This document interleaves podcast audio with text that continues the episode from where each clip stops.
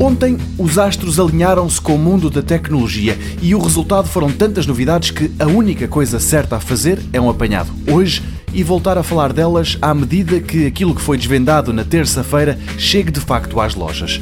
Assim, o primeiro equipamento a voltar a atenção do mundo digital deve ser a família de smartphones Huawei P20 o novo topo de gama da fabricante chinesa é o P20 Pro e nele as principais novidades são a tripla câmara fotográfica, isso mesmo, um duplo sensor já não é suficiente, depois o acabamento utilizado que permite que o telemóvel mude de cor consoante o ângulo de que é olhado.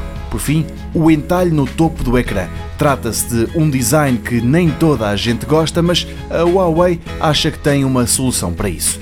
É a 11 de abril que este P20 Pro vai estar à venda em Portugal, 900 euros.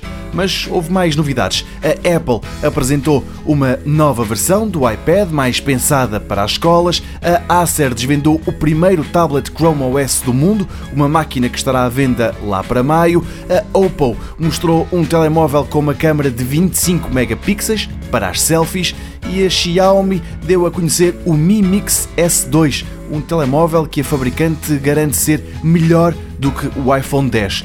Provavelmente um exagero, mas certo é que vai custar metade daquilo que se paga pelo melhor telefone da Apple para o fim uma novidade, mas para os PCs e interessante para quem está de pé atrás com o Facebook, a próxima versão do browser Firefox vai incluir um extra que funciona como uma espécie de cerca virtual à volta do Facebook. A ideia é que a maior das redes sociais online não siga os utilizadores deste browser pela internet fora.